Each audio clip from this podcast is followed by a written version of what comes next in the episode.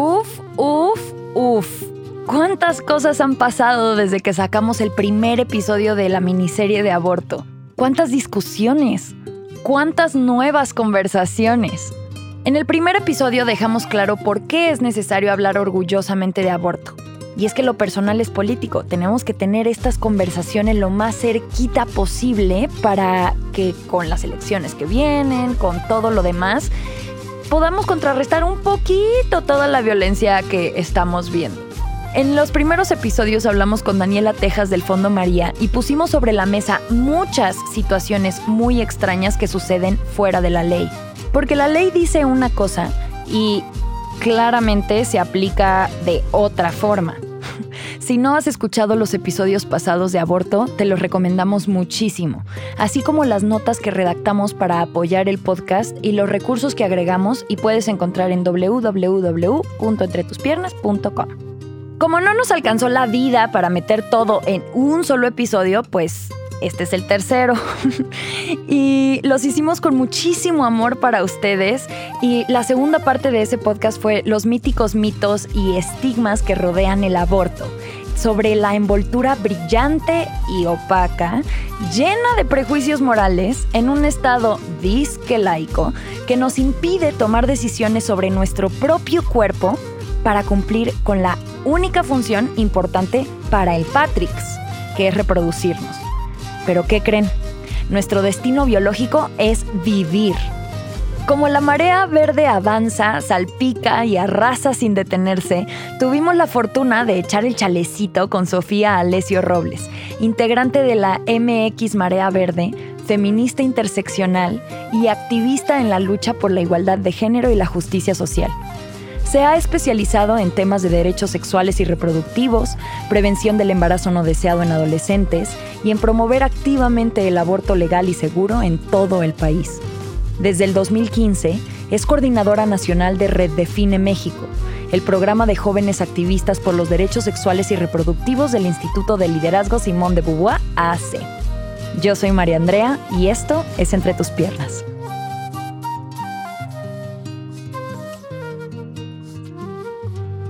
El contenido de este podcast es explícito.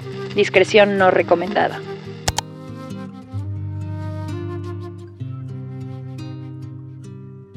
Muchas gracias por acompañarnos en un episodio más de Entre tus piernas. Hoy invitamos a Sofía Alessio del Instituto Simón de Beauvoir, también es parte de MX Marea Verde. Y también con nosotras está Sofía Benedicto. Hola, hola, hola. Hola, Sofía, ¿cómo estás? Estoy muy feliz de estar aquí con ustedes, contigo, María Andrea, y con mi tocaya, para poder platicar de estos temas que tanto nos gustan. Les agradezco muchísimo el espacio. Gracias a ti por acompañarnos. Bueno, eh, la Marea Verde y el movimiento como que se está formando alrededor de, de esto es como una gran inspiración para María Andrea y para mí para poder seguir haciendo este podcast y como mucha de la información que compartimos, tanto en las redes como en el podcast, está respaldada por todo el trabajo que están haciendo estas organizaciones como que se suman a la Marea Verde, ¿no? Entonces, si escucharon uno de los episodios de aborto pasados, podrán escuchar un poquito de la voz de Sophie, de su participación en el Parlamento Abierto de hace un par de años. Y bueno, ahora está con nosotras para para echar que el chal. echar el chal y podamos como resolver algunas dudas que tenemos, que nos llegan preguntas y pues que podamos platicar sabroso. Muy bien, chicas, muy contenta de estar aquí con ustedes. Creo que podríamos eh, empezar preguntándonos cuándo fue que, bueno, y preguntándote a ti, Sofi, ¿cuándo fue que tú te pusiste tus gafas violetas por primera vez? ¿Cómo, cómo fue tu proceso de decir y de autoafirmarte feminista? Y de sumarte a las luchas por la liberación de las mujeres. Padrísimo, muchas gracias por esta pregunta inicial. Pues creo que es importante decir que todo el mundo tenemos un proceso, ¿no? Y que hay que reconocerlo y respetarlo, porque los procesos son caminos y gracias a que recorremos esos caminos, estamos en donde estamos y nos podemos reconocer como nos reconocemos. Por supuesto que yo, de las primeras cosas que, que digo cuando, cuando quiero que me presenten en un lugar es que soy una persona feminista, definitivamente es una de las primeras etiquetas que quiero que me pongan eh, deseosamente. Y creo que tiene que ver con un reconocimiento de que soy y de que las personas que se nombran feministas reconociendo que el feminismo es una diversidad gigantesca y que hay muchos tipos de feminismos y que todos son importantes y todos son válidos, que simplemente hay un, hay un deseo de que las cosas sean distintas y hay una rabia por hacerlo suceder. Hay un reconocimiento de que las cosas son injustas y de que tenemos que avanzar mediante cambios a las estructuras y al patriarcado que nos oprime, no solamente a las mujeres, sino a muchísimas personas en situación de vulnerabilidad todos los días. Y creo que el decir que, que soy y que somos unas personas feministas es simplemente ese reconocimiento. Estamos a favor del cambio y que no estamos dispuestas a seguir avanzando en esta vida sin generar cambios todos los días y de estarlos proponiendo. Creo que viene de ahí. Y creo que en mi propia historia y en mi propio proceso viene este, de mucho tiempo atrás. No crecí en una casa feminista, por ejemplo, y creo que eso muchas personas podemos tenerlo en común, que después nos vamos volviendo feministas y reconociendo feministas en esta lucha, pero no necesariamente viene de algo de, educación de familia, por ejemplo, ¿no? Y, y, está bien, y así es, y habrá otras cosas súper valiosas que mi familia sí me dio, como por ejemplo la lucha en los derechos humanos, pero en otras áreas y que después me fueron posicionando a mí y reconociendo dentro de un privilegio que necesariamente debe ser usado para cambiar estructuras y para modificar cambios, para modificar patrones que todos los días creo que deben ser cambiados. Creo que viene un poco desde, desde ahí. Y creo que es importante que digamos que no necesitamos haber crecido en estas casas súper feministas eh, o haber tenido contacto a edades súper chicas con muchas personas feministas que, que, bueno, ahora el feminismo ya lo vemos en todos lados y esto puede ir avanzando muchísimo más rápido, pero sí puede haber cambios este, en cualquier momento de la vida. Creo que nunca es tarde para llamarse a una misma feminista y nunca es tarde, siempre es un buen momento para, para unirse a estas luchas porque estas luchas benefician a todas las personas. La lucha por la equidad de género y por la igualdad sustantiva es para absolutamente todas las personas. Sí lo es, sí lo es. ¿Y tú, Sofía, cómo, cómo te asumiste feminista y cómo entraste en este camino? Sí, cuéntanos.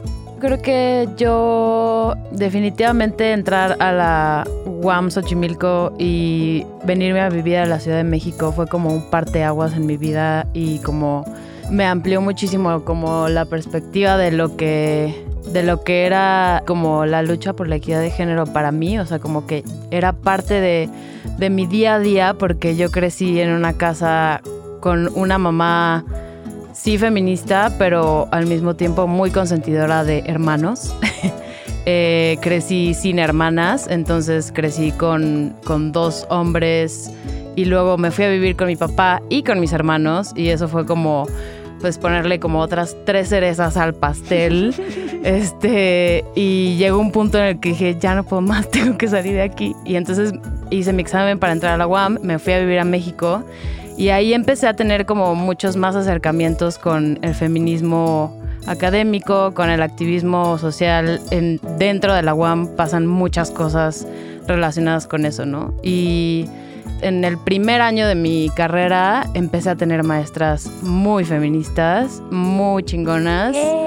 Eh, y ahí como que empezó como a entrar el gusanito a mí.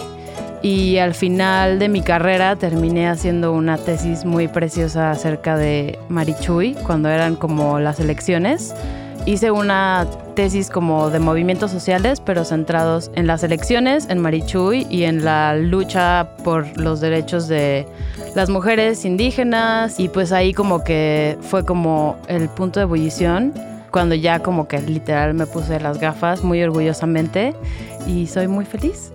Gracias a eso también. Qué, importante esto de las maestras que mencionas, ¿no? O sea, siempre hay, hay una persona maestras muchas veces que sí marca tu vida definitivamente. Totalmente, sí. Tengo varias maestras que recuerdo con mucho cariño, que con las que platico de vez en cuando y ahora que hacemos entre tus piernas, están muy orgullosas de todo lo que hacemos también. Y yo creo que si ahorita estuviera a punto de terminar la carrera, tal vez haría de esto mi tesis feminista. Me encanta. ¿Y tú? Yo. Ay, ¿cuándo fue? Bueno, tú también estuviste, nos contaba Sofi que ella eh, estuvo en una escuela de monjas. Yo también. Y tú también estuviste en una escuela de monjas. Chocalas. sí, o sea, escuela de monjas, conservadora, fui cristiana, estuve comprometida cuando todavía era virgen. O sea, yo Vivías en Monterrey. Viví en Monterrey, guante, pipa y anteojo. Cine La Regia. Sí, tal cual. Ah, no, no, no, no. Eh, es lo que digo, ¿ves? Nunca es tarde y nunca es un mal momento para hacer cambios que te hagan sentido a ti misma en tu vida. Exacto, exacto. Y llegó un punto donde ya había trabajado en novelas y en teatro musical y en cosas así y en comerciales y me di cuenta cómo yo misma estaba reproduciendo estereotipos y mensajes que a mí me estaban haciendo mucho daño así me fui en una espiral al fondo de la auto lastimación y del autoodio y de la misoginia internalizada que no le deseo a nadie. A nadie. A nadie. Y dije, o sea, si estoy a punto de perder mi vida por esto, pues por lo menos voy a dar la vida para que esto sirva, que le sirva a alguien. Em, y enos aquí. enos aquí. Y eso está padre. Me gusta como lo dices porque yo también lo veo así como esto de dar la vida por una causa, pues es más bien como decidir en qué quieres gastar tu tiempo, ¿no? O sea, tenemos el, definitivamente lo que tenemos es tiempo acá. Sí. Y decidir en qué quieres gastar tu tiempo, pues, o sea, me parece de lo más valioso que exista. Sea la decisión que tú tomes, ¿eh? O sea, no, no, no estoy diciendo que todo el mundo tiene que estar en esto para nada, pero creo que el, el reconocer una causa y el decidir dedicarle el tiempo a ella. Claro, y poner tu cuerpo y tu alma, ¿no? Sí. En eso. Y justo algo que también me hizo entrar un montón fue que tuve un aborto. O sea, tuve un aborto cuando estaba estudiando actuación y me di cuenta de la falta de información, de la falta de acompañamiento, de del punto en el que estábamos que yo pude abortar pero muchas otras no, de lo complicado que era el proceso para conseguir información, para llegar ahí, para hablar de eso después, eh, todos los estigmas alrededor. Y, me di cuenta de lo necesario que era hablar de aborto y el impacto que ese aborto tuvo en mi vida, de hacer que no me quedara en una relación hipertóxica por el resto de mi vida, viendo si el tipo violento me iba a dar permiso de viajar con mi bebé o no, por el resto de mi vida y depender de él o, o qué. Y el impacto que eso tuvo darme cuenta que yo tenía esos privilegios, pero había un montón de otras mujeres que no. Claro. Y pues yo ya era medio figura pública y dije, pues de aquí me agarro porque si estas armas me dieron, con estas armas voy. Muy bien, sí, totalmente. Claro, y eso nos lleva un poco a... Mm, la marea verde. A la marea verde, que hay mucha curiosidad, muchas preguntas y tú eres parte de la marea verde y queremos como preguntarte, ¿cómo surge la marea verde sabemos que es un movimiento que viene como de Argentina, ¿no? Pero ¿cómo es que llega a México y nos puedes platicar un poco como la organización y qué es y cómo, cómo fue que surgió aquí? Claro, por supuesto. Lo primero que yo diría es, todas somos la marea verde. O sea, por supuesto que yo formo parte de una organización que está metida en MX Marea Verde, que es una parte de la marea verde, pero la marea verde es enorme y es de todas y no es de nadie, ¿sabes? O sea, no, no, no veamos este movimiento como algo exclusivo, algo a lo que hay que ser invitadas, algo como lejano. La marea verde es de cualquier persona que esté a favor de la despenalización del aborto y que esté a favor de que las mujeres decidan libremente si desean ser madres, cuándo y con quién. Así yo lo diría, ¿no? La marea verde en verdad somos todas, todos y todes. Em, y en ese sentido, decir que es un movimiento feminista que lucha principalmente por la libertad y el derecho a decidir de las mujeres. Y que usa este pañuelo verde, es muy importante mencionarlo, como este símbolo a favor del aborto legal, seguro y gratuito. Ustedes seguramente tienen estos pañuelos que nos hemos dedicado a repartir masivamente. Sí, este, exacto. En las mochilas, en las bolsas, este, en, yo los he visto en las ventanas y me da un gusto tremendo caminar por la calle y verlos en las casas. O sea, o este se lo amarran en el ya, pelo. ya está identificado como una estrella de las personas que están a favor de estos temas. Y la neta es que ir por la calle caminando, hasta en un mal día me pasó ir por la calle caminando como con muchos cosas en la cabeza y vi una chava que ni idea quién era, nada más con un pañuelo verde y me puso de buenas, dije como amiga, ¿sabes? Sí, o sea, no sé quién es, pero ya quiero que sea mi amiga, ya sé que tenemos esto en común, ya sé que podría llegar a pedirle algo si lo necesito, ya sé que tenemos este vínculo porque esto nos une definitivamente Claro. y estas causas son, son, o sea, son vínculos que generamos entre todas nosotras. Ya sabes cómo es una persona cuando ves que, que porta un pañuelo verde. Y la premisa principal de, perdóname, de la marea verde es que esto, cada mujer puede decidir libremente si desea ser madre, cuándo y con quién. Y el punto es generar las condiciones para que esto pueda suceder, porque nada más decirlo así de que obvio queremos ser todas súper libres, pues sí, obvio queremos ir, pero si no existen las condiciones para que esto pueda suceder en la realidad, ahí es donde está la lucha, ¿sabes? Claro, claro, en esto sistémico. Y quiero regresarme tantito a lo que decías de el pañuelo, porque yo me he sentido como revolucionaria así caminando en la calle y veo a alguien con su pañuelito verde también y pasan y un par de veces me ha tocado que pasan al lado de mí y me dicen así como quedito se va a caer o algo por el estilo que yo así como de, wow esto es como código Sí, secreto Se te como pone de la piel chinita. Ajá. o también eh, iba a moverme y no sabía qué tanto moverme para dejar a alguien pasar en el coche. Y total, me terminé moviendo. Y la chava que se bajó del otro coche traía su pañuelote verde en su bolsa. Y yo así de, sí, sororidad. Saqué el mío por la ventana y las dos bailamos con el pañuelo así. Ni nos conocíamos, pero sí da este sentido de sororidad y de acompañamiento aún cuando no nos conocemos, que está súper, súper chido. Exacto, definitivamente es un, es un símbolo fuertísimo y que está increíble que ya esté en México. Y hablando de justo lo que preguntaba Sofi de, de dónde viene, sí, se puede decir que el movimiento de la marea verde específicamente nació en Argentina en el 2005 como parte de la campaña nacional por el derecho al aborto legal, seguro y gratuito, que iniciaron las grosísimas colegas argentinas que han logrado tanto. A raíz, además, eh, proveniendo de, bueno, de una cimentación gigantesca de luchas por los derechos de las mujeres, pero incluso el tema del pañuelo viniendo de las madres de mayo, de las mujeres Claro. que buscaban a sus hijos e hijas e hijas desaparecidos de la dictadura. Entonces, este tema de, del pañuelo, siendo un símbolo como visto anteriormente como muy femenino, ¿no? De esto de Ujú. tapar el cabello y como de, de muy resguardado y de volverlo un símbolo de lucha es algo muy poderoso. ¿no? Poderoso. Y, y estas mujeres usaban pañuelos blancos para en la búsqueda de sus personas desaparecidas y se vuelve verde como un color, pues, yo lo veo de mucha esperanza al, al como ser adaptado también al movimiento este, por el derecho al aborto legal, seguro y gratuito. Y en Argentina se hizo mucho más presente en el 2018 cuando se discutió cada año, ellas presentaban la iniciativa, esta es la estrategia que tienen, y su estrategia es nacional, lo cual lo diferencia este, de México, por ejemplo, Claro. pero después podemos hablar un poquito de eso.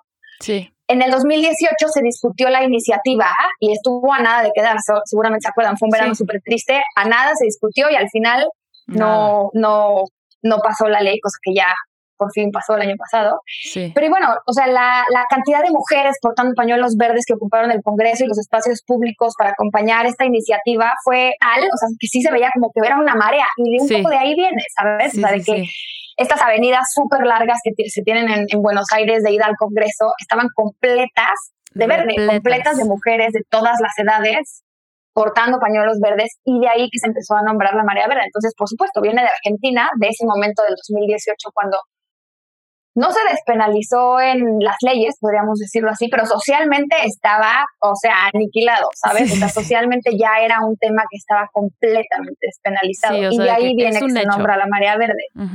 Y yo diría que a partir de, de ese momento la marea verde pues, ha ido creciendo muchísimo. O sea, en la región esto ha ido avanzando y además la Hacia analogía es preciosa de que es una marea y que va avanzando y que pues nos, nos va alcanzando a, todos los países de, de, la región. Y sí, definitivamente ya portar un, pañuelo verde aquí o en Argentina, que es el otro extremo ¿no? de, de Latinoamérica, pues ya es como súper evidente de, de qué va. Y por eso es súper potente. Y en México se puede decir que la lucha tuvo, sin ser todavía la marea verde, pero la lucha tuvo este primer gran triunfo en abril del 2007 cuando se despenalizó aquí en la Ciudad de México hasta la semana 12 por voluntad. Em, y esta lucha fue posible gracias a pues, muchos grupos y personas que trabajaron a, favor de este tema desde hace muchísimo tiempo, ¿no? Y es importante mencionarlo, que el movimiento feminista que tenemos hoy necesariamente está cimentado. Podemos ya no estar de acuerdo con muchísimas cosas del movimiento anterior, pero está cimentado sobre el movimiento feminista anterior que ha tenido grandes logros como este, ¿no? Claro. Sí, podríamos decir que esta ola verde nos une a todas y nos da este símbolo y, impulsa a los grupos locales en todos los estados a seguir avanzando durante esta lucha. Yo diría que el último gran, gran, gran logro que tuvimos aquí en, en México ha sido la despenalización este, del aborto en Oaxaca, que tuvimos en el 2019 cuando nadie la vio venir este, y, y tuvimos este súper gran triunfo. Sí, a mí me sigue llamando mucho la atención que a pesar de que en la Constitución, y también lo hablamos en los episodios anteriores, pero es que todavía no entiendo cómo en la Constitución Federal el artículo primero dice que todas las personas en México gozan de todos los derechos en la Constitución y en todos los tratados internacionales. Y hay un montón de tratados internacionales de derechos, al menos seis, que contemplan el derecho al acceso al aborto y aún así, las constituciones de los estados siguen haciéndose güeyes. Y siguen promoviendo cosas antiderechos y autoridades promoviendo cosas antiderechos cuando el primer artículo de la Constitución dice que las autoridades tienen la responsabilidad de promover, garantizar, respetar y no sé qué, y que el Estado tiene que prevenir, investigar, reparar y no me acuerdo qué otra cosa, pero aún así he ido incluso en el Congreso de la Unión a decir qué onda con este artículo y con que todavía no es legal y con que hay autoridades, entre comillas, que están promoviendo cosas que van contrarias al artículo primero y aún así siguen cobrando. O sea, ¿cómo? no entiendo.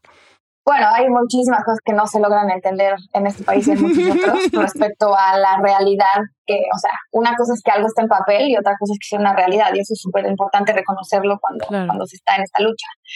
Incluso me atrevería yo a recordar y a decirle a la audiencia que el artículo cuarto constitucional reconoce la libertad reproductiva. O sea, habla específicamente de que toda persona tiene el derecho a decidir de manera libre, responsable e informada sobre el número y el espaciamiento de hijos ahí se deja. La interpretación de esto nos podría decir que se deben de generar las condiciones necesarias para que todas las personas podamos ejercer este derecho. Claro. Simplemente no es así. O sea, que esté en un papel, y este, este es un gran tema de conversación, que esté en un papel no significa que sea la realidad de todas las personas. O sea, algo puede estar precioso en, en, en escrito, en leyes, en reglamentos, en normas oficiales mexicanas, en la Constitución incluso, y esto no garantiza que se vaya a proveer el servicio, que se vaya a garantizar el derecho o sea, de ahí también viene mucho, o sea, una gran parte de la lucha, me parece, porque hay que garantizar los derechos, pero hay que generar las condiciones para que estos puedan ser ejercidos por las personas. Eso es actuarle con el dedo. O sea, decirte, tu ley está hermosa, aquí te reconozco tu libertad reproductiva, es, o sea, es, es nada y lo mismo, porque en realidad las personas no vivimos de papel, no vivimos de las leyes. O sea, necesitamos servicios de salud, necesitamos acceso a métodos anticonceptivos, necesitamos educación integral en sexualidad. Esas son las condiciones que hacen posible que ejerzamos nuestros derechos, ¿no? Y eso es en lo que hay que concentrarse para, para exigir. O sea, que cambien las leyes es importantísimo porque al final vivimos bajo este marco de derechos, pero además hay que, hay que buscar y luchar porque estos sean garantizados, que estos se bajen. Claro, que no se quede nada más en el papel, sino a ver qué pasos siguen. O sea, si dice eso, ¿cómo lo vamos a hacer realidad? ¿Cómo, ¿Cómo se operativizan las leyes? Eso es algo súper importante. Sí. Y en esta cosa de cómo, cómo se llevan a cabo, por ejemplo, en el tema de educación sexual integral, es algo que hemos hablado o sea, decimos educación sexual integral, pero no nos hemos parado a explicar qué es la educación sexual integral. ¿Hay algo que nos quieras compartir de eso de educación sexual integral?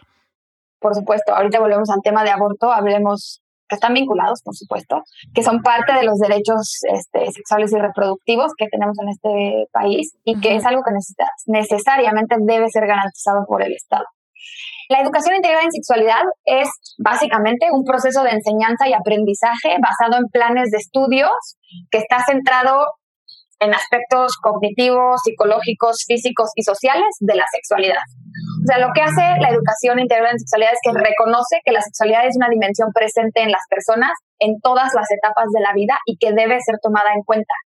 Lo que busca es dotar eh, a niñas, niños, jóvenes, adolescentes básicamente de conocimientos basados en datos empíricos y habilidades y actitudes o hasta valores que pueden empoderarles y que pueden darles herramientas para disfrutar de su, salud, de su dignidad, o sea, de su bienestar y que pueden entablar relaciones sociales y sexuales basadas en el respeto, en la confianza y que les permita analizar cómo sus decisiones afectan su propio bienestar y el de otras personas.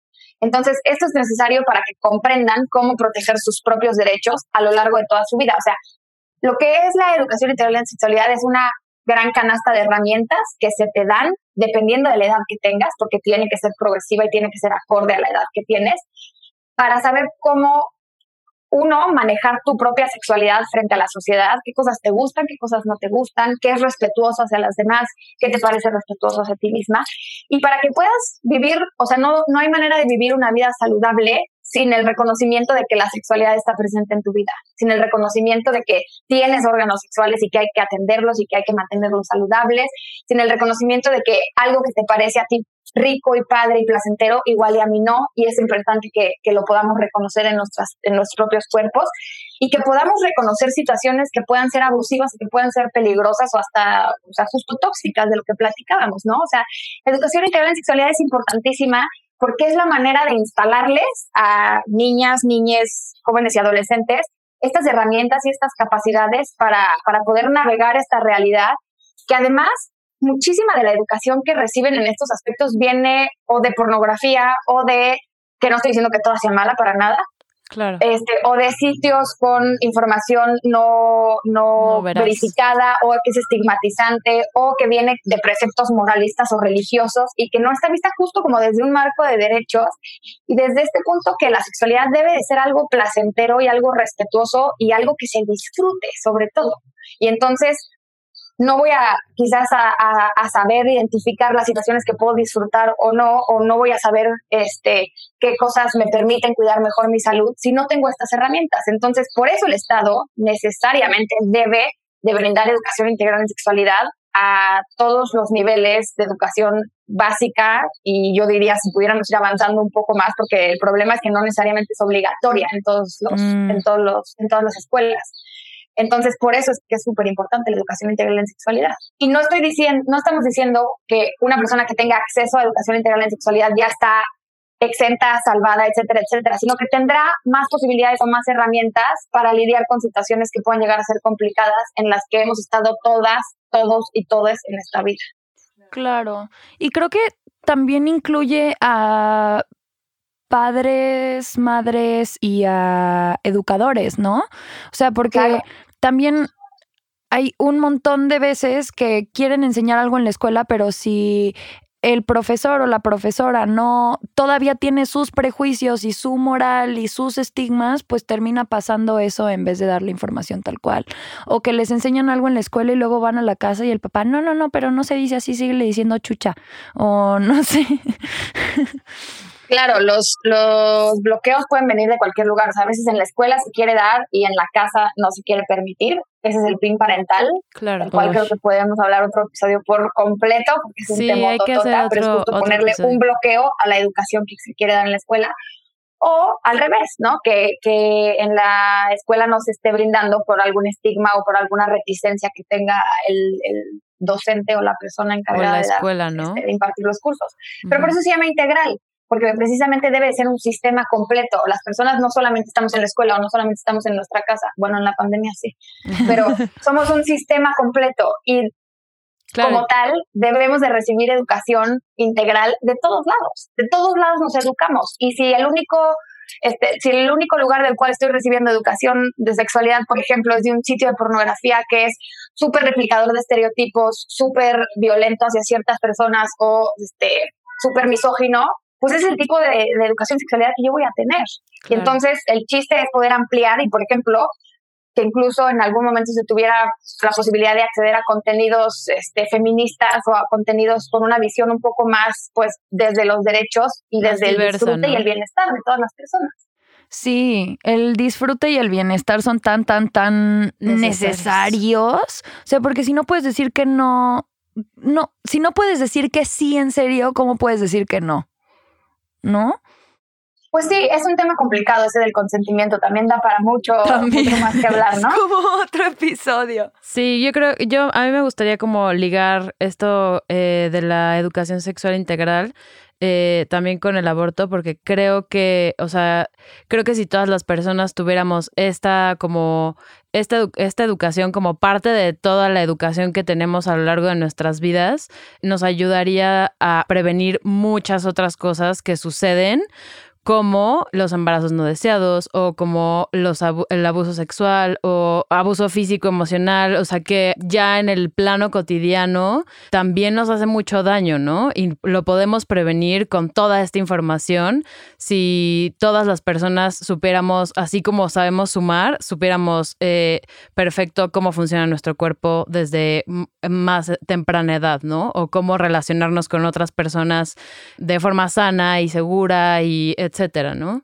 Sí, totalmente. O sea, hablando esto del fin parental, pero para no clavarse, como los argumentos es que para no tener educación integral en sexualidad es que las personas inician su vida sexual a edades más tempranas o que como tienen más conocimientos, entonces se pueden como meter en situaciones que no les convengan o como de riesgo. Pero en realidad, sí, exactamente. En todo eso es súper falso, obviamente, y viene desde lugares súper estigmatizantes de la sexualidad súper incorrectos, me parece. O sea, el efecto real de que todas las personas y las infancias y las juventudes tengan educación en sexualidad, o sea, para decir algunas, es, uno, hay herramientas para identificar y prevenir violencia y abusos sexuales. Dos, se previene el aumento de infecciones de transmisión sexual. Importantísimo hablar de infecciones de transmisión sexual y no solo de embarazo, es súper importante. Sí. Se brindan herramientas para decidir cuándo iniciar una vida sexual, si no nada más, ¡puf!, sucede y ya, ¿sabes? En cambio, si tienes herramientas, tienes más elementos para poder decidir. Claro. Cuatro, se permite conocer todas las partes del cuerpo, identificar y prevenir abusos y también conocer qué es lo que te gusta, qué es lo que a mí me da placer, qué es lo que a mí me hace sentir bien. Sí. También nos permite conocer nuestro cuerpo y cuidar nuestra salud. Permite prevenir embarazos no deseados y previene violencia y discriminación hacia niños, niñas y adolescentes de la diversidad sexual. Todo esto forma parte de los contenidos de educación integral en sexualidad. También, por ejemplo, se enseña a respetar y a reconocer que hay muchas formas de ser familia. Se enseña qué es el consentimiento, de lo que estamos hablando, y se promueve la corresponsabilidad masculina en la salud sexual y reproductiva, lo cual colabora además a eliminar estereotipos de género y de desigualdad. O sea, dejemos de hablar de todas estas cosas solamente para las mujeres o para las personas que tienen cuerpos gestantes. Claro. O sea, definitivamente tiene que haber una corresponsabilidad masculina en el ejercicio de la sexualidad. Estamos hablando de relaciones entre personas heterosexuales o no, tiene que haber un contenido de corresponsabilidad masculina porque se ha relegado estas responsabilidades hacia, hacia las mujeres toda la historia o hacia las personas gestantes. Y es importante que, que, tengamos todo esto que como un balance, para poder, exacto, avanzar. Sí, yo en ese tema, la verdad, estoy muy inclinada a... Traduje un, un, artículo que se llamaba Los hombres tienen el 100% de la responsabilidad de los embarazos no planeados. Y era una mujer musulmana con cinco o seis hijos explicando cómo los embarazos deseados son de dos personas, pero los embarazos no deseados son solo responsabilidad de quienes eyaculan, porque la única persona que está cambiando el estatus de la otra de no embarazada a embarazada es la persona con pene y su semen, dónde decide poner el semen. Y no hay conversaciones alrededor de eso, nada más hay condones que solo son 86% efectivos y eso cuando se los quieren poner, que un montón de veces no, y que el que no haya ningún tipo de consecuencia o que la conversación no esté en torno a qué responsabilidad tienen quienes eyaculan al provocar embarazos no deseados y que sea completamente omiso, que también me resuena un montón con que una perrita en la casa acaba de tener bebés, ¿no? Tuvo cinco bebés.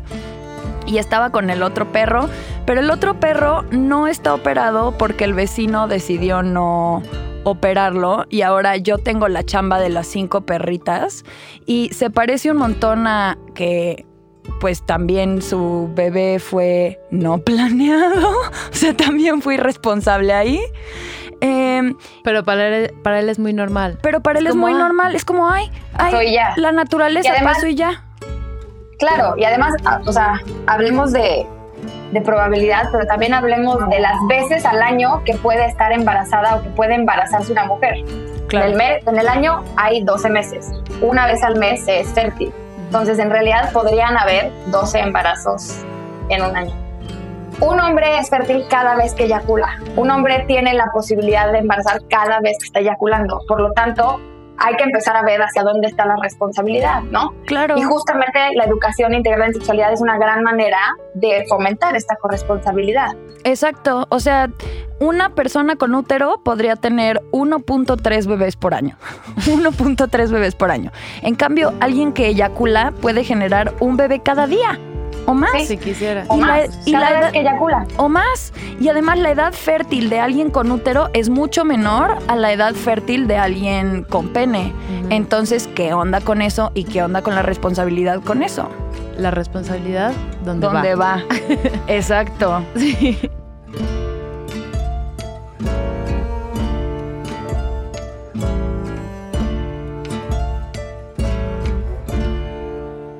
Me gustaría preguntarles a ambas. Las personas que nos escuchan muchas veces nos preguntan cómo se pueden empezar a sumar, qué pueden empezar a hacer o cómo pueden dar más pasitos en esto y unirse a, a, esta lucha mucho más grande que ya es a nivel global, ¿no? En todos los países donde este derecho todavía no está garantizado. ¿Qué les dirían a esas personas? ¿Cómo se pueden sumar? Bueno, yo diría que primero hay que reconocer por qué nos estamos involucrando, ¿no? Y que involucrarse es importante porque buscar una realidad más justa y más equitativa para todas las personas. O sea, la lucha por la despenalización del aborto, eso es lo que tiene debajo. Que se reconoce que algo, incluso que puede no ser un problema para mí o para ti precisamente, que tuviste el privilegio de poder estar en una situación en la cual se te brindaron las condiciones para que pudieras tomar tú la decisión que fue mejor para ti en ese momento que alguien más pueda no estar en ese nivel de privilegio en algún momento es motivo suficiente para buscar un cambio. Que alguien más no tenga nuestro privilegio de estar en esta plataforma hablando de estos temas, habiendo tenido acceso a información previamente, es motivo suficiente para buscar un cambio. O sea, saber lo injusto que es nuestro marco normativo, que en la Ciudad de México tengamos acceso a un derecho en los servicios de salud gratuitamente es algo por lo cual penalizan y criminalizan a una mujer en el estado siguiente, en el estado de México. una hora de aquí. Eso es razón suficiente para querer cambiar las cosas, para involucrarse. Eso me parece importantísimo. No nada más quedarse en él, pues yo estoy chida aquí en la Ciudad de México, o yo entro en las causales en los estados, o yo conozco a alguien que me puede resolver por aquí, que por supuesto que siempre hay maneras de resolver todo en todos lados, y por eso somos una red de feministas pero eso es motivo suficiente en reconocer que no todas estamos en el mismo nivel de privilegios para involucrarse en esta lucha. Involucrarse es comprometerse y reconocer que algo debe de cambiar y que el sistema que oprime y que pone en desventajas a las personas, usualmente en condiciones de vulnerabilidad o personas racializadas o personas con menores recursos o de las periferias, menores de edad, de la diversidad sexogenérica, ese sistema no se va a cambiar solo. Ese sistema, de hecho, privilegia a muchas personas y esas personas están interesadas en que el sistema no cambie. Si no nos involucramos activamente en, el, en la lucha por cambiar este sistema, nada va a cambiar. Y la situación de las personas privilegiadas seguirá siendo esa y la, la situación de las no privilegiadas seguirá siendo eso, lo cual no beneficia absolutamente a nadie. Claro. Entonces, el buscar un, un, cambio es motivo suficiente para involucrarse en esa lucha. Y yo diría a las personas que que no sepan por dónde o que esta es la primera vez que están escuchando de los temas o que, que dicen como sí, sí quiero. Me parece importante esto que dicen, me está haciendo sentido, pero ¿y ahora qué hago? O sea, ¿qué sigue? ¿No? Estoy aquí en mi casa y luego, pues yo diría que hay muchas formas de involucrarse y hay distintos niveles, ¿no? O sea, podemos portar un pañuelo verde y compartir su significado cuando la gente nos lo pregunte, ¿no? Podemos involucrarnos en buscar información y saber qué, organizaciones están trabajando el tema de aborto, qué, qué organizaciones me pueden dar información certificada desde derechos, que me den información que sea confiable y que yo pueda además difundir. La responsabilidad de informarse y de hacerlo bien es una gran parte de la lucha y de difundir entonces esta información que está corroborada. Em, se puede también, por ejemplo, aquí está en posibilidades la persona apoyar este, al movimiento a través de donativos a las organizaciones, pero los donativos también pueden ser de tiempo y los donativos también pueden ser de espacio en las plataformas, ¿no?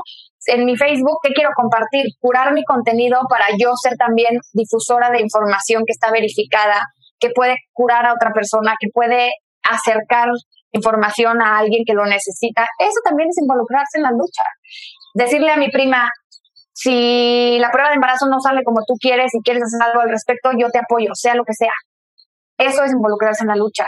Que las vecinas sepan que tú sabes dónde hay métodos anticonceptivos, eso es involucrarse en la lucha posicionarse a favor de la, de la despenalización legal y social en un contexto incómodo como puede ser una comida familiar, por ejemplo, eso es meterse a la lucha. O sea, y hay que hacerlo con herramientas y con información, no nada más entrar así porque se puede poner muy complicado. Claro. Pero eso es, eso es involucrarse en la lucha y hay muchísimas maneras de hacerlo. La verdad es que no, no hay que esperar a que haya una marcha enorme para activarse, no hay que esperar a que se, se meta una iniciativa de despenalización en mi estado para, para involucrarse. Hay un montón de cosas que se pueden hacer.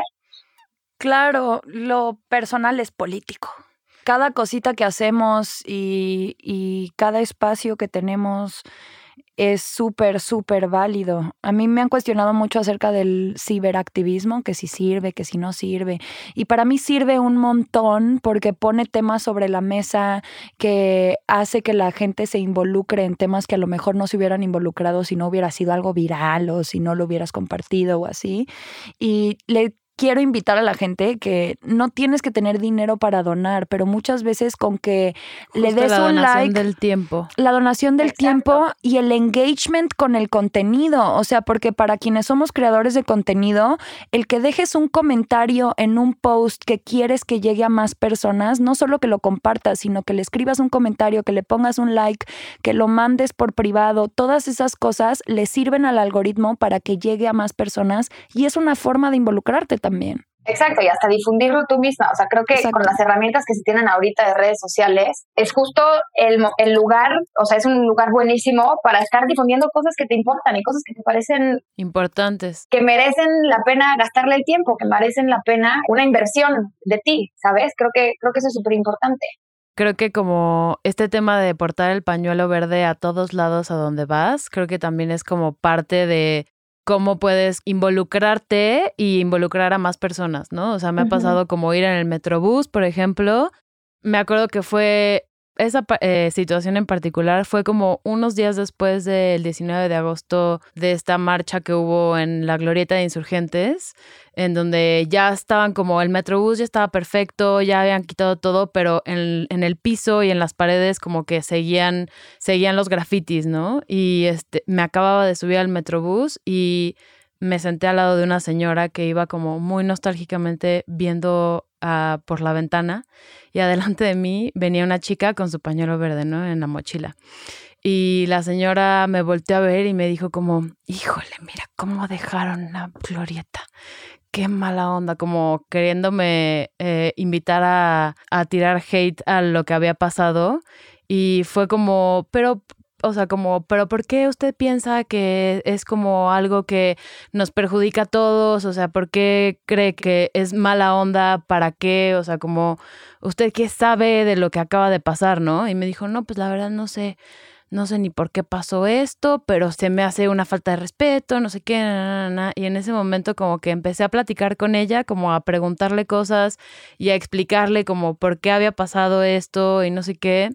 Y pronto, no sé, tres estaciones después, yo sabía que la chica que iba delante de mí estaba escuchando la conversación, ¿no? Como que como que la empecé como a sentir y de repente como que ella volteó también para atrás y de repente empezamos a hacer un diálogo entre las tres personas súper bonito, o sea, como como explicándole a esta persona que seguramente solo había visto las noticias o seguramente había escuchado que alguien más estaba hablando mal de lo que había pasado, pero sin saber por qué realmente había pasado y al final como que nos bajamos las tres del Metrobús contentas como de la, de la conversación que habíamos tenido, como que la señora abrió su panorama y abrió su perspectiva y incluso nos dijo como voy a investigar más sobre el tema y fue como, wow, pues este es, este es justo una acción súper contundente de cómo puedes involucrarte y empezar como a conocer más del tema, involucrar a más personas que no sepan absolutamente nada, ¿no? Totalmente. Y también como todo suma, porque de las pintas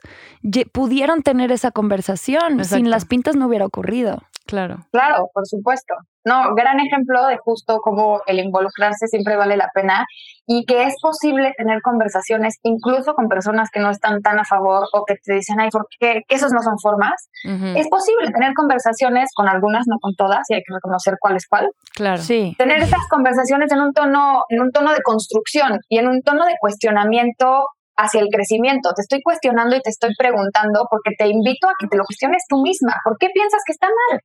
¿Por qué es peor que rayemos un monumento a que se haga justicia o se busque a una mujer desaparecida? O sea, ¿por qué, ¿por qué va a ser peor? Si genuinamente lo piensas, pues, o sea, como invitar al cuestionamiento desde un espacio o sea, respetuoso, Y, que cuando la persona está siendo respetuosa contigo, tú puedes ser respetuosa con ella y no siempre es así, hay que reconocerlo también. Creo que ese es un gran ejemplo, Sofía, el que compartes. Súper lindo porque hubo, o sea, hubo como un momento en el que la señora estaba como viendo a la ventana, como pensando, ay, híjole, qué mala onda, no sé qué. Y cuando yo empecé, yo empecé a platicar con ella y le hice una pregunta, como que hubo un momento súper fuerte, como de realmente como de en el que ella estaba reflexionando por qué estaba diciendo eso y por qué realmente pasó esto, ¿no? O sea, como que hubo un momento, como una pausa en nuestra conversación y un momento de silencio en el que ella empezó a pensar, ¿realmente o sé lo que está pasando aquí o, o, o, solamente estoy como reproduciendo un discurso que ya escuché, ¿no? Claro. Y sí, fue muy lindo. Sí, y creo que el hablar el hablar desde un lugar de mucho orgullo sobre el movimiento es importantísimo y hablar del aborto desde un lugar muy orgulloso es importante también.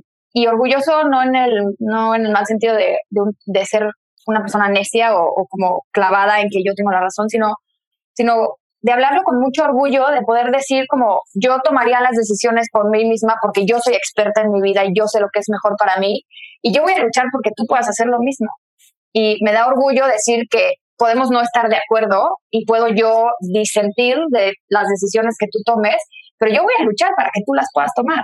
Y me parece que la marea verde va en torno a eso, al reconocer que que cada una sabemos lo que es mejor para nosotras mismas, pero todas debemos de luchar para que todas podamos ejercer ese derecho y que podamos hacer realidad esas decisiones. Sí, totalmente. A mí me pasó una situación en Monterrey, fui a un hospital y me puse mi pañuelo verde en el cuello así para entrar al hospital en Monterrey con el pañuelote verde y... Te sacaron. No, no es Casi. Es que también traía una blusa medio transparente. Se me quedaban viendo raro. Y llevaba mis stickers de fondo María y las pegaba en el baño de mujeres. Pero una señora me paró y se acercó con el celular y una foto de estas de bebés desmembrados que son como imágenes falsas de que disque como son los abortos de tú estás a favor de esto y yo pues no pero todas deberíamos tener la decisión de porque somos personas primero y nuestra vida es para nosotros primero y entonces resulta que esta señora me dijo que ella sí había tenido a su bebé cuando tenía 13 años y... Todo le había ido maravilloso. No, para nada. O sea, estaba ahí con su hijo que tenía serios problemas de salud, adolescente, que necesitaba ayuda todo el tiempo. Y me di cuenta como del gran resentimiento que claro que fue mi, mi percepción, ¿no? Pero la señora me empezó a atacar un montón ahí en el hospital, en la sala de espera. Y me di cuenta que también tenía que ver mucho con el resentimiento como de, bueno, de la historia percepción, de otra vez. Ajá, como de si yo me tuve que aguantar y si yo he tenido que hacer esta chamba, todas se tienen que aguantar también. Uf, pues está durísimo eso, ¿no? Porque más bien es, si yo pasé por esta situación complicada, no quisiera que nadie más pasara por ahí. Eso es un poco una visión un poco más solidaria, ¿no? de, si yo la pasé complicada, pues no me gustaría que alguien más la tuviera que pasar complicada. O si yo no pude tomar decisiones para mí misma, me gustaría que las demás pudieran hacerlo. Creo que, creo que va un poco de ahí la sororidad y el afidamiento, ¿no? Totalmente, totalmente, pero también me remitió un poco a como esta actitud que también tenía mi abuela conmigo de no puedes salir, no te puedes vestir así, no puedes hacer esto porque yo no pude, nada más como para observarlo, que puede ser un lugar del que las personas estén hablando, como para que lo reconozcamos y también sepamos dónde invertir nuestra energía, porque hay, hay conversaciones que valen la pena y conversaciones que no valen la pena y nuestra salud mental va primero y tampoco es nuestra obligación educar a nadie, pero sí vivir plenamente. Totalmente, sí, exactamente. Saber diferenciar esas dos creo que, creo que es algo muy bueno.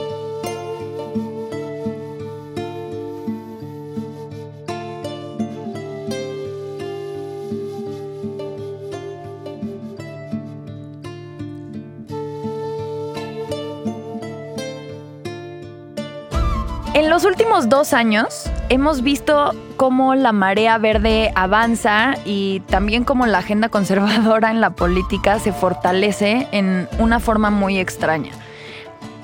¿Cómo sería posible lograr un equilibrio, un balance en donde los derechos de todas las personas sean respetados? Ya. Bueno, primero la primera parte de la pregunta sobre los avances que, hemos visto y que también la agenda conservadora se ha fortalecido. Totalmente, sí, eso es lo que está sucediendo. Es muy normal cuando hay avances en un sentido, en un aspecto, que haya un retroceso. Y esto se conoce en la política muchas veces como un backlash. Por ejemplo, cuando se despenalizó el aborto en la Ciudad de México en el 2007, que fue un gran avance de derechos, estábamos de fiesta aquí en la Ciudad de México, se garantizaron muchas cosas y creo que fue un enorme avance y un gran logro para el movimiento. Algo que empezó a suceder en muchísimos estados en automático después de este gran avance es que empezaron a meter iniciativas para proteger la vida desde la concepción. Entonces, en un lugar vemos un gran avance y entonces en muchos otros lugares donde hay personas muy conservadoras eh, con ánimos regresivos, meten iniciativas o meten bloqueos o meten estrategias para bloquear el avance en sus territorios o en lugares aledaños. Entonces, esto de la protección a la vida desde la concepción hay que tenerlo claro. No contraviene en ningún momento, o sea, puede estar despenalizado el aborto y puede protegerse la vida desde la concepción. Pero la gente como no sabe esto y los servicios de salud tienen miedo obviamente, de que cuando está protegido, cuando pasan esas iniciativas que protegen la vida desde la concepción, entonces pueden ir a la cárcel por proveer servicios de aborto, por ejemplo, ¿no? O las mujeres son más criminalizadas. Esto es nada más para crear un clima de confusión, o sea, operativamente la ley no es más criminalizadora contra las mujeres que abortan si está protegida la vida desde la salud, pero la sociedad no es el triple. Entonces, de ahí van estas intenciones de meter miedo y de meter cizaña. Y ahí genuinamente me parece que se puede ver cuáles son las intenciones de las personas antiderechos. O sea, ahí se ven las ganas de, pues, de, de estar molestando y de bloquear los derechos. O sea, en lugar de que digas, pues yo no lo haría y que lo haga quien quiera, que es una postura claro. respetable, me parece, te dedicas a estar jodiendo a los demás. Y eso de la vida desde la concepción, a mí personalmente me encabrona Jamás no poder, porque decir que la vida empieza en la concepción es decir que ella no estaba viva, que el óvulo no estaba vivo y que fue el semen del vato el que llegó a darle la vida, así como papito Dios llegó a darle la vida a la tierra que estaba inerte antes de él, porque él es el vivo y ella es el objeto de él, como en la narrativa patriarcal. Y se me hace que esto de proteger la vida desde la concepción y solo hay vida desde la concepción va en esta misma línea narrativa de que el vato sí está vivo y ella es su objeto de consumo. Y sí, y creo que, o sea, a nosotros nos podrá parecer fatal desde nuestra mera opinión personal, pero al Estado le debería importar porque vivimos en un Estado laico que no se legisla desde preceptos moralistas ni religiosos. Vivimos en un Estado laico y a todo el mundo se le olvida todo el tiempo. Y eso es lo que hay que tener en cuenta. Si para la monja de nuestras escuelas la vida sí empieza en el momento de la concepción, pues padrísimo. Si para nosotras no, pues padrísimo. Pero la ley debe de ser laica y la ley no debe de estar fundamentada bajo ningún precepto moralista ni religioso ni ninguna ningún credo. Por lo tanto, no puede estar haciendo estas declaraciones ni proteger desde este momento. La persona es persona en el momento en el que nace y adquiere derechos. Sí. Y lo hace de manera progresiva conforme va creciendo. Entonces, creo que han habido avances muy fuertes que, que casi que esperadamente generan estos retrocesos, ¿no? Generan, o sea, nos fortalecemos el movimiento feminista, tenemos logros. Es súper de esperarse que el movimiento antiderechos, porque no es un movimiento fuerte también, es un movimiento antiderechos, también se fortalezca y también trate de avanzar sus agendas. O sea, esta, esta dualidad es de esperarse que, que, que avance en un país tan conservador como lo es México y que se le olvida tanto que vivimos en un estado laico. Es de esperarse. Pero han habido grandes avances. O sea, a mí me, parece importante celebrar los avances que sí tenemos, como la despenalización del aborto en Oaxaca en el 2019, como la ley de amnistía que se pasó, que está en duda todavía si ayuda a las mujeres y si las mujeres necesitamos que nos perdonen o no por haber abortado, que yo digo que por supuestísimo que no. Ni perdón ni permiso.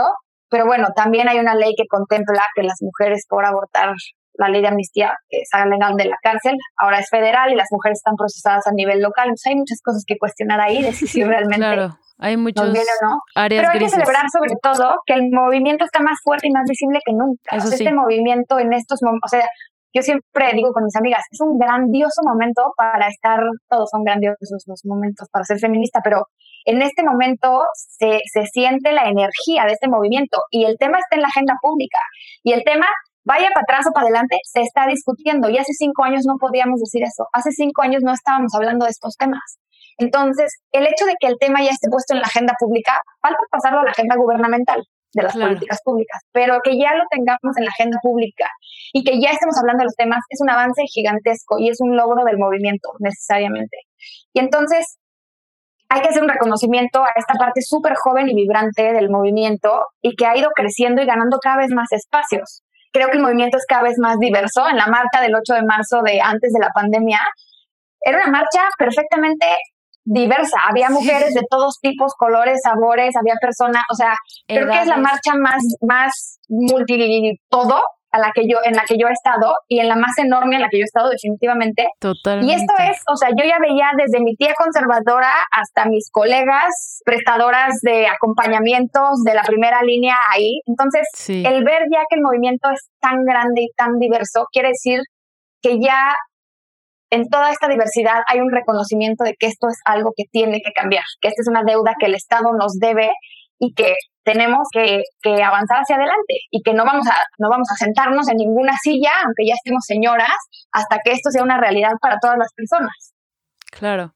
A mí lo que, o sea, como me da emoción muchas cosas y también estoy de acuerdo contigo que es un grandioso momento para ser feminista, pero, o sea, de esto que decías de, de la tía conservadora y tus colegas, a mí, la, o sea, cuando veo que mi prima, la más chiquita, que tiene 15 años, comparte cosas en su Instagram de aborto legal ya y así, o sea, se me pone así la piel chinita y me dan ganas de llorar y correr a abrazarla.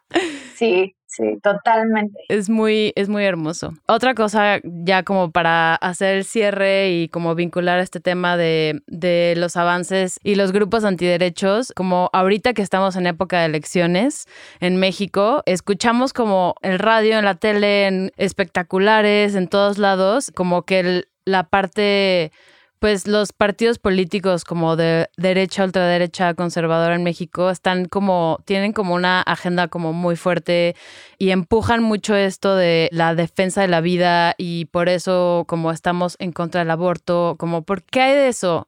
¿Y qué hacemos con eso? Porque además es como eh, antiaborto, anti-trans, anti... Claro, pero como aparte todo pegado. Tienen como una, un discurso súper, o sea, están muy bien hechos como todos eh, los, los spots, ¿sabes? Pues o es sea, que como tienen el bar. tienen mucha, o sea, sí, pero como están construidos eh, para la esperanza, ¿sabes? Sí, de Entonces, conservamos los valores familiares. Ser Claro. conservador no es malo. Cuando, o sea, ¿qué están conservando? ¿El racismo? sí, porque, o sea, es como algo, ¿qué está pasando? Sí, creo que, o sea, son, son grandes puntos. El tema de aborto es de inicio complejo y puede ser súper polarizante, ¿no? Hay que reconocer eso. Y el que además en época electoral o no se nos olvide este tema del Estado laico, o sea, la discusión siempre sobre el aborto es si está bien o si está mal. La discusión no es esa, la discusión es si debe ser legal o no legal. Ya si tú lo quieres hacer, hazlo. Y si yo no lo quiero hacer, pues no lo hago y ya. Pero eh, justo en este tema del equilibrio, el que no sea legal a mí sí me quita cosas si yo quiero tener ese derecho. Y el que esté criminalizado nos quita derechos a todas. Entonces, si no quiere abortar, no aborte, no pasa nada. A nadie se le va a obligar a abortar si se despenaliza el aborto. En la Ciudad de México no van en las esquinas obligando a la gente a abortar de ninguna manera.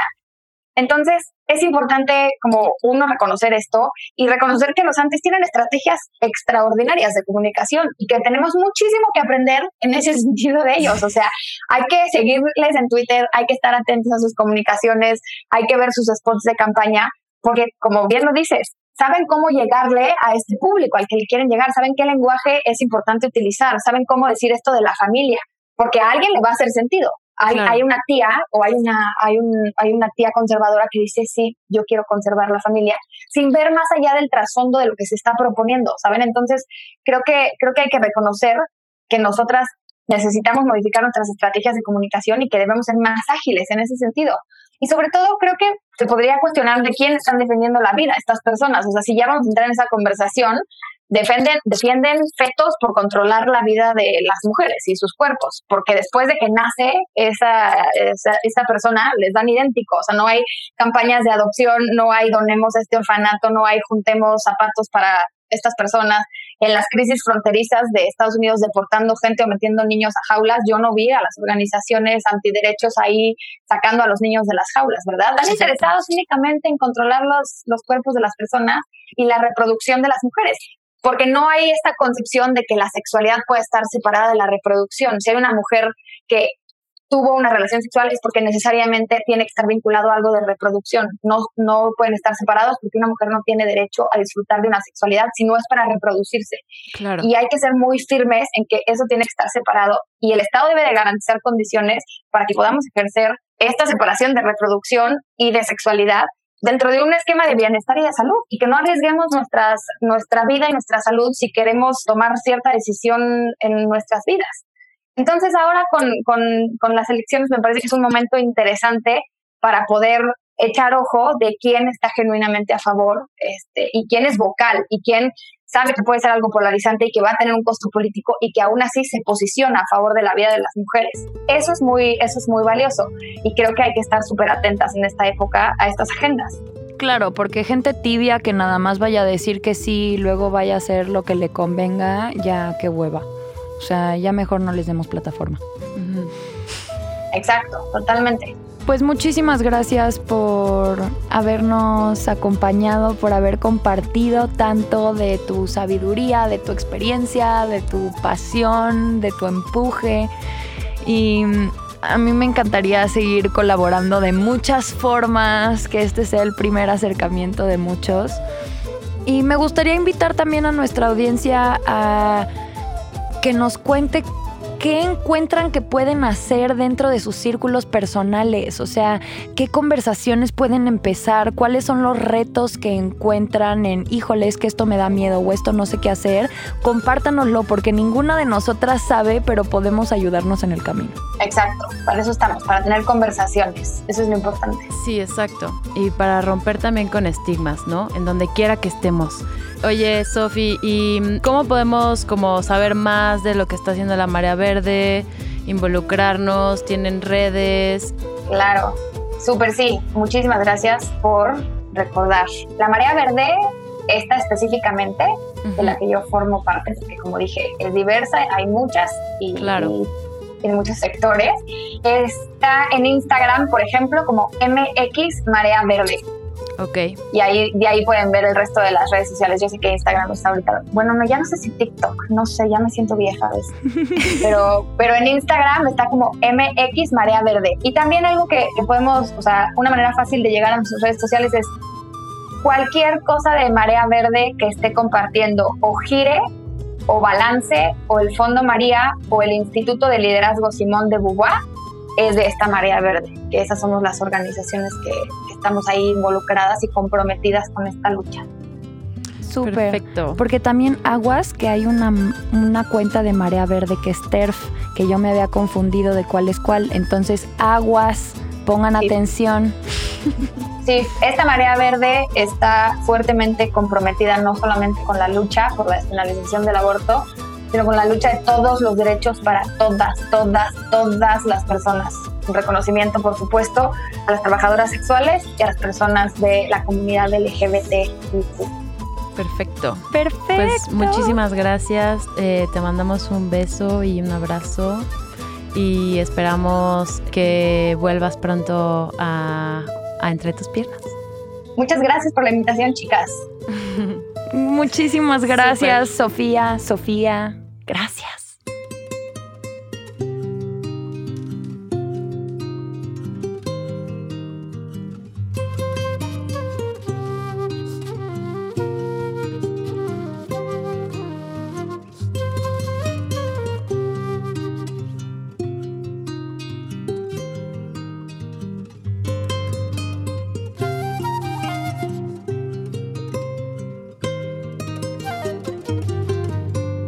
Entre tus piernas es un podcast producido por Nodalab y Caldero.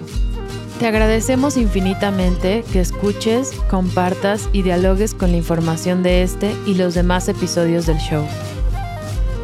Antes de terminar, queremos hacer una mención a todas las personas que hicieron posible que puedas estar escuchando este podcast. A María Andrea por ser la guía para que esta conversación sucediera. A Aldo Leiva por su magia de edición y mezcla. A Jorge González por su enorme trabajo de producción. A Sofía Benedicto y Sofía Serrano por redactar el contenido para este episodio. Y a Sofía Lesio y a la Marea Verde por acompañarnos en la conversación hoy y siempre. ¿Estarías dispuesta a convertirte en nuestra mecenas para que entre tus piernas siga adelante? Pues imagínate que comprando un aguacate al mes puedes apoyar a que miles de mujeres y niñas sigan recibiendo información valiosa y veraz a través de este podcast. Ahora, por el precio de media docena de aguacates, puedes participar en nuestras sesiones de preguntas y respuestas mensuales que hacemos desde la plataforma de Patreon. Invita a más gente a apoyarnos para que juntas logremos tirar al patriarcado. Por ti, por mí y por todas. Entra a patreon.com diagonal entre tus piernas. Se escribe P-A-T-R-E-O-N. Suscríbete y comparte en redes usando el hashtag se va a caer. No olvides taguearnos en Instagram como arroba podcast entre tus piernas.